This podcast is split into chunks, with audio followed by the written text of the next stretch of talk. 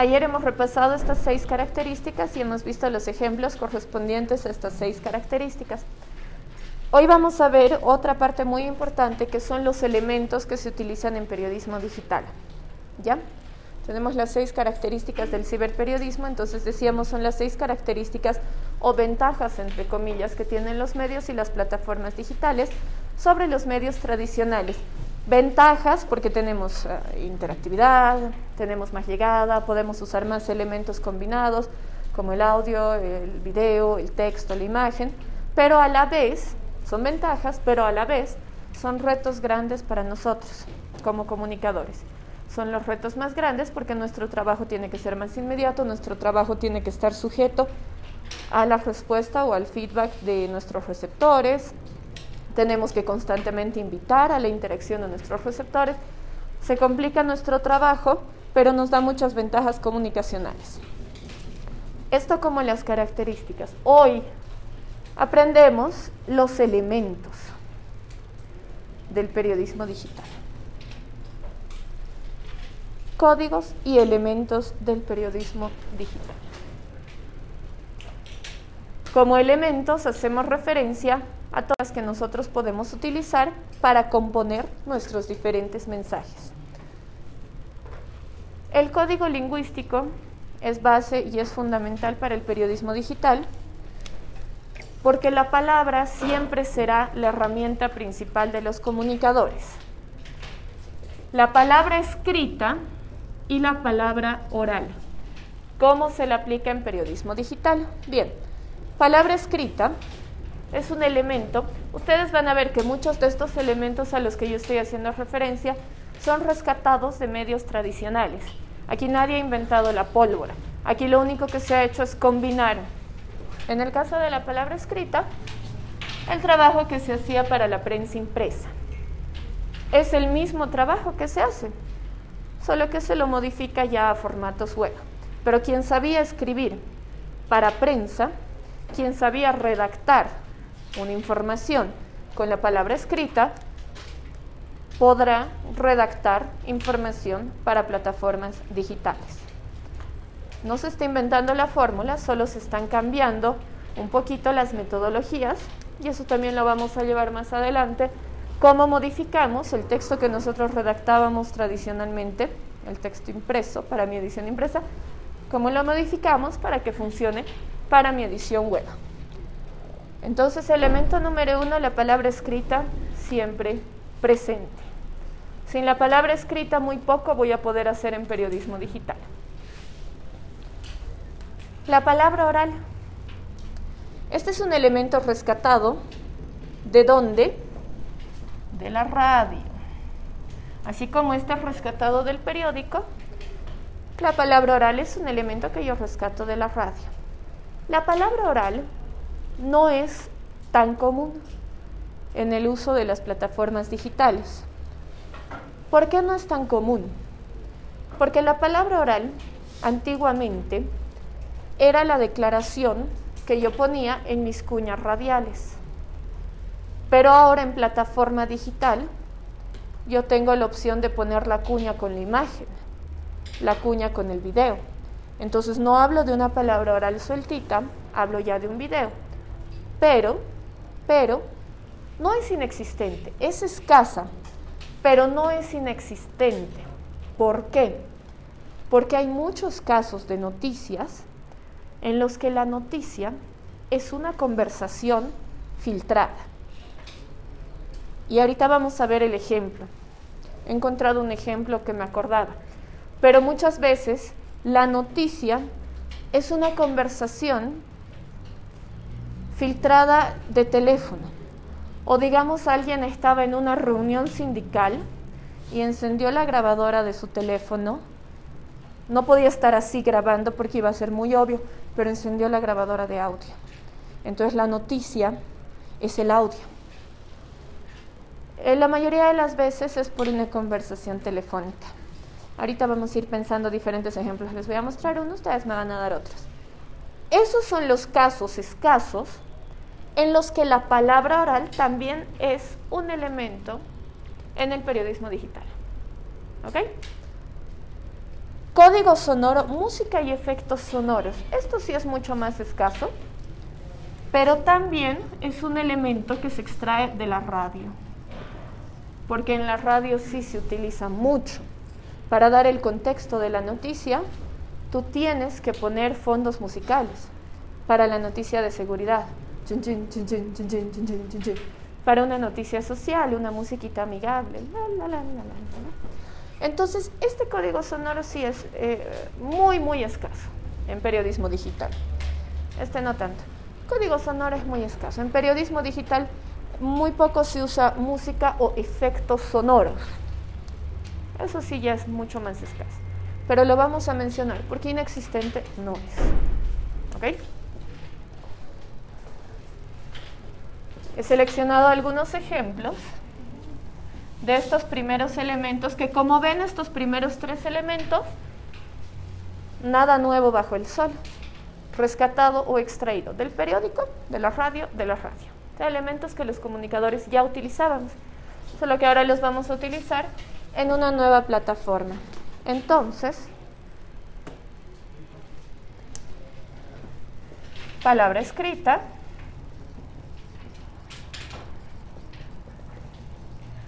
Solo que cuál va a ser la novedad de la palabra escrita como elemento para nosotros, algo que acá no se está utilizando, pero cuál va a ser la novedad para nosotros de la palabra escrita. Es, es. Ya. Entonces la palabra escrita como la conocíamos, tal como la conocíamos, solo que con la pequeña novedad del hipertexto. El hipertexto, habíamos dicho, eh, mientras eso sucedía en el penal de Miraflores, el jurista peruano Diego García Sayán, yo, redactor del deber, si fuera más especializado en periodismo digital, aquí meto un hipertexto. Para la gente que quiera saber quién es Diego García Sayán y cuál es su trayectoria. Pero el deber no lo está haciendo. Pero acá doy la opción de hipertexto y redacto igual utilizando este elemento básico de la comunicación, redacto una pequeña notita, hasta su foto puedo poner. Ahí está, García Sayana. Con corbata, siempre está con corbata. Ya, listo. Y su trayectoria, peruano, ministro, ex ministro de Justicia, ex canciller. Ese es el elemento nuevo de la palabra escrita para mí pero no es tanto un elemento nuevo, es una función nueva de un elemento que ya conozco demasiado, la palabra escrita. A esto me refiero con la palabra oral en las plataformas digitales. Es escasa. Yo me he tenido que buscar una noticia muy antigua, esta creo que es del 2017, 18, no me acuerdo. Eh, se ha filtrado un audio en el cual Doria Medina, que era candidato en ese momento a la presidencia, hablaba con la ex esposa de quien era su mano derecha, el diputado Jaime Navarro. Su, ex esposa Jimena estaba denunciando a Jaime Navarro de violencia familiar, de que la había agredido, no sé si se acuerdan alguien, sí, la había agredido, la había pegado. Entonces él como que le empieza a amenazar de que parala con las denuncias o te vamos a transferir, ella trabajaba creo en Sobos, en una de las empresas de Samuel, y le dice, bueno, parala con las denuncias, o te vamos a transferir al Beni, pero no a Trinidad, sino a un lugar así medio, medio alejado. Entonces, no hay imagen de eso. O sea, la noticia se filtra en base al audio. Entonces aquí eh, este video, esto es un video, ¿no? Yo le puse play, le saqué captura en, en, cierto momento, pero ¿qué es? No es un video, porque es, esta es la imagen fija y abajo solo van apareciendo los subtítulos de lo que le van diciendo. Samuel le dice, tus líos ya no solamente le están afectando a tu hija. Le dice, tienen ya trascendencia política y demás vainas. Entonces, este es uno de los escasos casos en los cuales el elemento de la palabra oral está presente en el periodismo digital, porque esto yo lo estoy rescatando de una página web. ¿Ya? No sé si alguien se acuerda de algún otro ejemplo en el que la palabra oral ha sido rescatada para la noticia. Los audios de Camacho. Los audios de Camacho, correcto. La juez borracha, tienes toda la razón. Ahí está. Ese es uno de los grandes ejemplos de eh, cuando estamos usando la palabra oral en plataformas digitales, correcto. Entonces en las plataformas digitales todas escribían la noticia y colocaban el audio de la juez borracha, confesando. Bueno. Qué feo que uno lo recuerden así. Por siempre.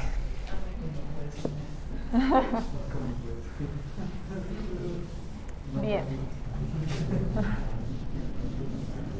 Sí, por eso cuando, cuando uno está en cargos públicos y de alta responsabilidad, la credibilidad es tan importante, porque se te va en un segundito. tal cual, tal cual. Bien, y el otro elemento al que hacíamos referencia, claro, no puedo graficarlo en un ejemplo porque son los efectos sonoros y la música, ¿no? El chin, chin, tun, tun. Más elementos.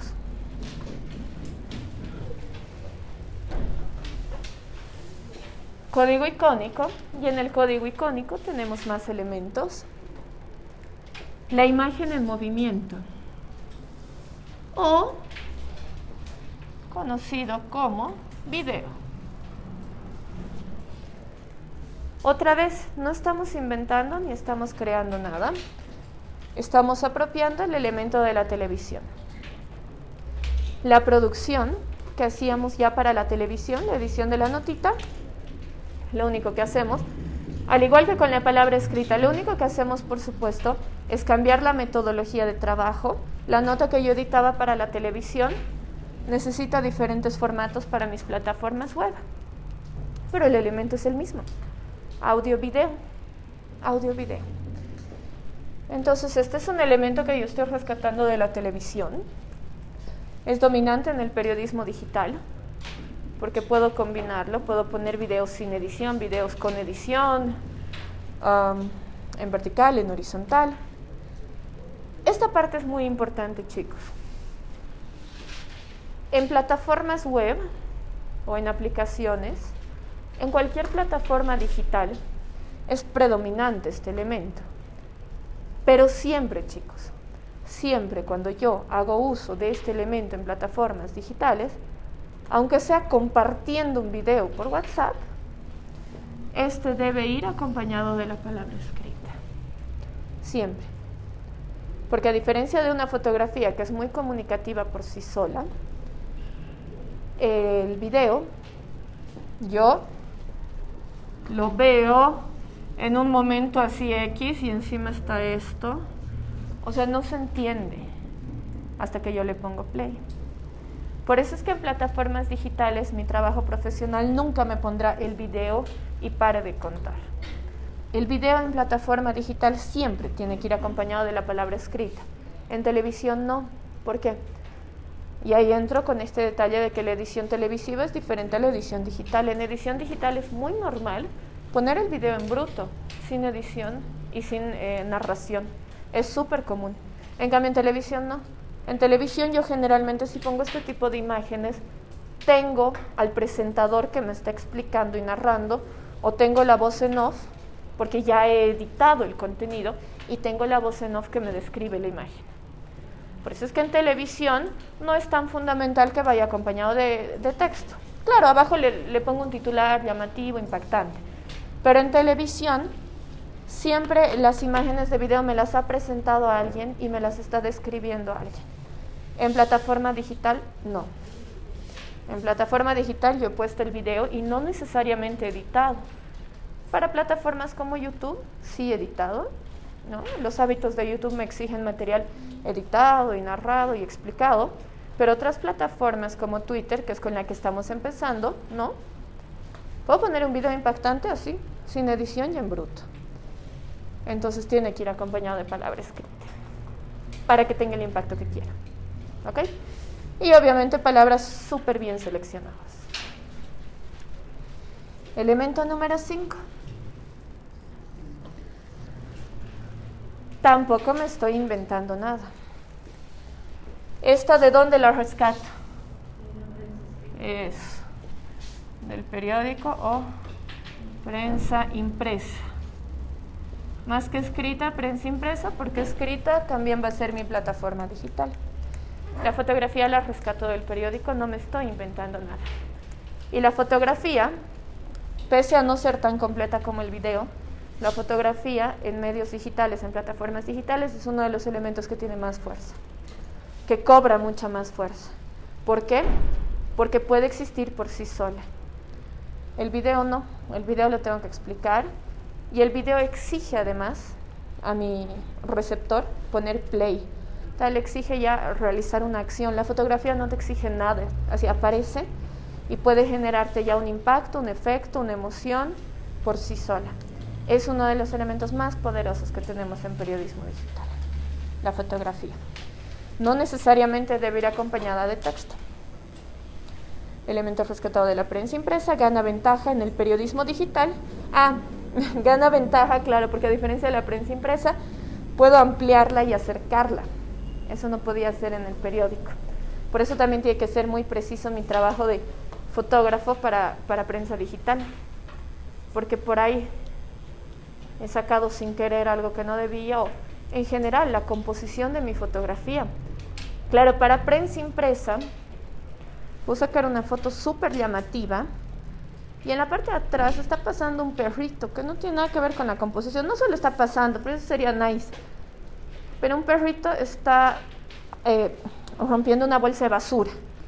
Entonces eso arruina la composición de mi imagen. Pero para prensa impresa por ahí está chiquitito ahí atrás.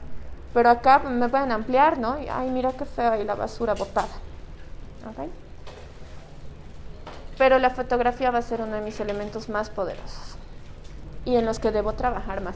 Como ustedes ven, todos los elementos que yo les estoy presentando hoy los conocemos, pero la diferencia es que los tenemos que trabajar con mucho más detalle. Hemos ya se asume que a estas alturas, en el cuarto año de la carrera, se asume que hemos trabajado con palabra escrita, que hemos trabajado con palabra oral, que hemos trabajado con fotografía y que hemos trabajado con elaboración de material audiovisual. Entonces ustedes conocen ya todos estos elementos y conocen la forma de trabajar. Y ahora solamente lo perfeccionan, porque en plataformas digitales el reto es mayor. Es todo lo que ya sabemos hacer, pero perfeccionado porque el reto es mayor y porque está sujeto además a una expansión o a una viralización mucho más amplia. Bien, y ahora sí vamos con el único elemento que no hemos extraído de ninguna parte. Gráficos e infografías. Este es el único elemento que no hemos extraído de ninguna parte. Representación visual de la información. Marca distintiva del ciberperiodismo. ¿Por qué? Ustedes me dirán, pero en la tele, en el periódico a veces hemos visto infografías la que más hemos visto y de la que estamos podridos es Bolivia. Casos con...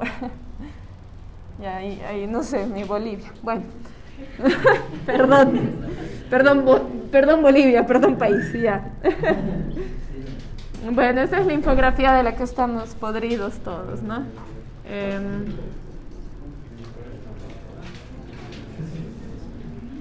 Ok.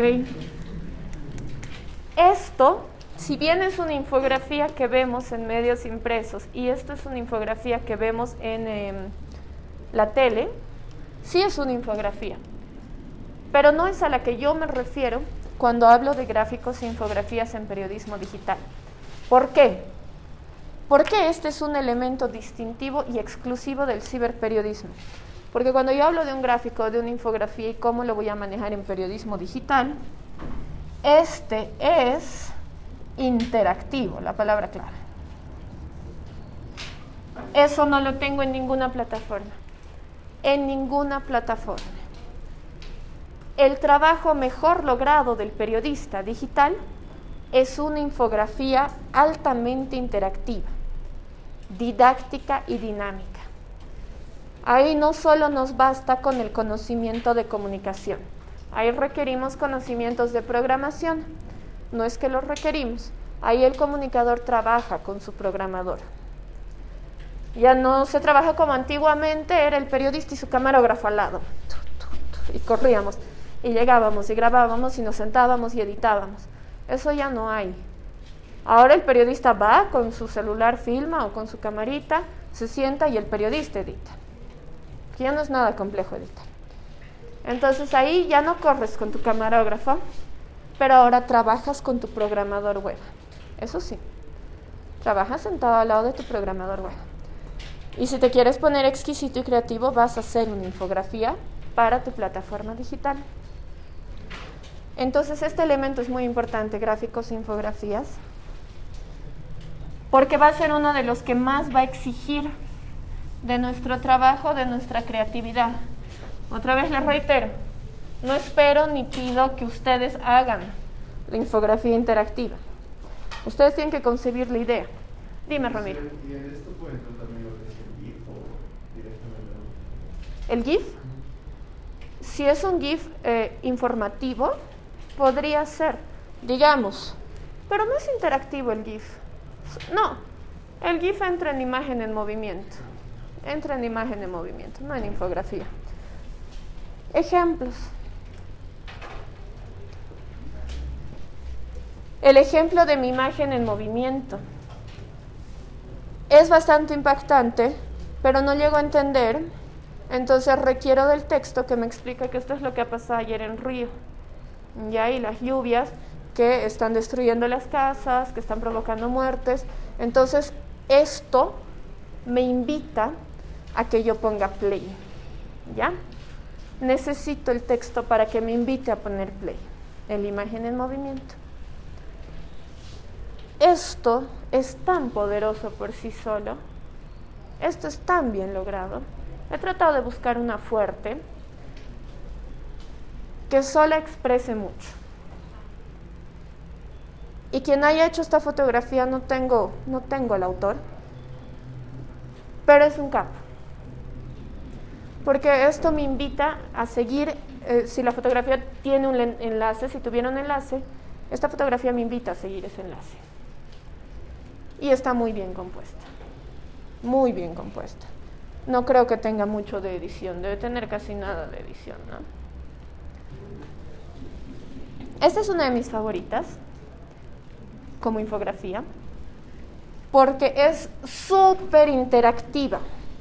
Aquí eh, solo he capturado la pantalla para ustedes, pero ¿qué pasa? Yo con el cursor me voy moviendo. Entonces con el cursor, o sea, de hecho ya la imagen me dice dónde hay todavía casos elevados y preocupantes. Y yo con el cursor me voy moviendo no necesito hacer más que moverme y posarme sobre un país, Brasil en este caso, para que me aparezca el dato. Hasta la banderita me dan, si quiero saber cuál es la bandera de, Siria, digamos. Hasta la banderita, me la banderita, número de casos y número de fallecidos, hasta la fecha. Entonces es interactiva porque me mueva. Total, puedo escoger en qué eh, periodo de casos, por ahí necesito solo de las últimas 24 horas y le han aumentado a esta infografía vacunas. Porque aquí estoy viendo la opción de casos, pero puedo cambiar y ver de la misma forma, moviéndome con el cursor sobre el país, puedo ver porcentajes de vacunados, de esquema simple o de esquema completo. Tin, tin, tin, tin, tin. Súper interactivo. Y a esto me refiero con una infografía que es por excelencia elemento del periodismo digital, porque esto ¿Cómo lo hago en tele o cómo lo hago en, prensa, impresa? No se puede. O sea, no se puede. Hay esa imagen fija y estática. O en tele te la muestro así con movimiento, pero no soy yo la que me estoy moviendo. No soy yo la que estoy escogiendo qué ver. ¿Ok? Elemento exclusivo del periodismo digital.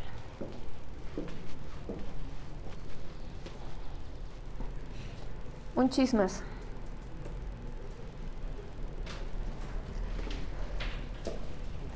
Elementos útiles. Estos sí son exclusivos del periodismo digital porque estos ya son directamente interactivos. Elementos útiles los voy a dividir en cuatro. Estáticos, funcionales, interactivos y dinámicos. Pero con elementos útiles aquí sí. Ya estoy hablando eh, no de un elemento que ha sido extraído, ni de prensa, ni de radio, ni de tele.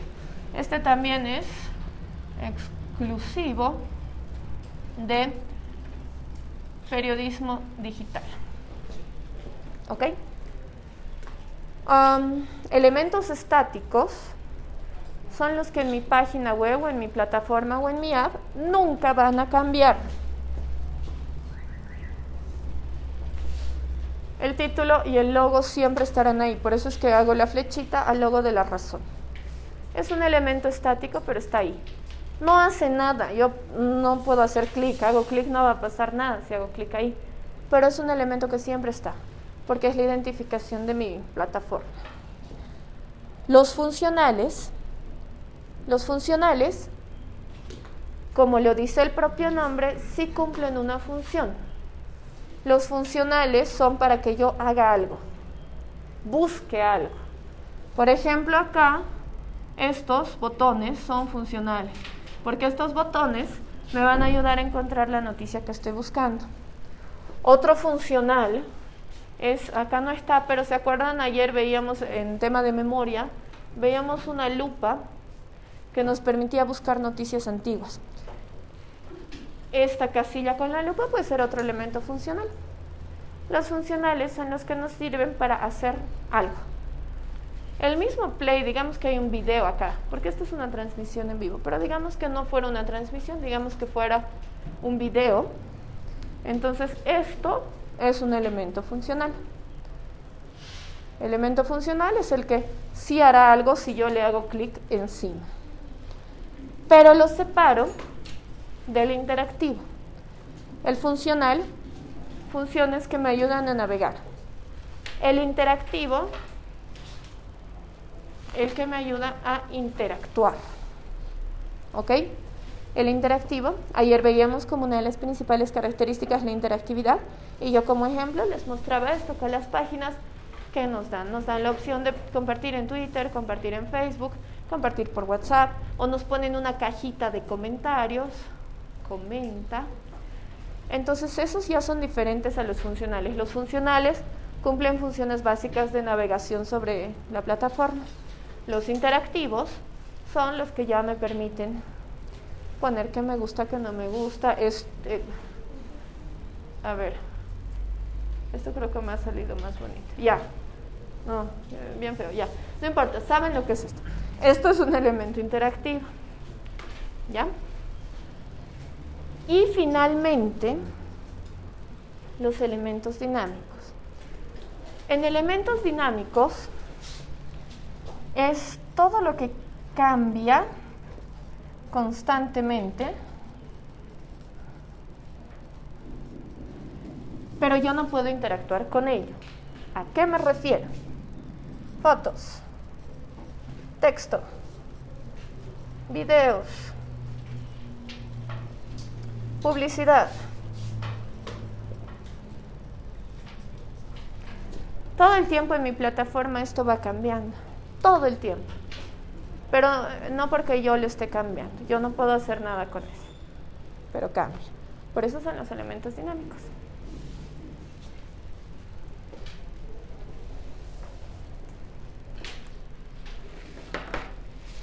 Muy bien.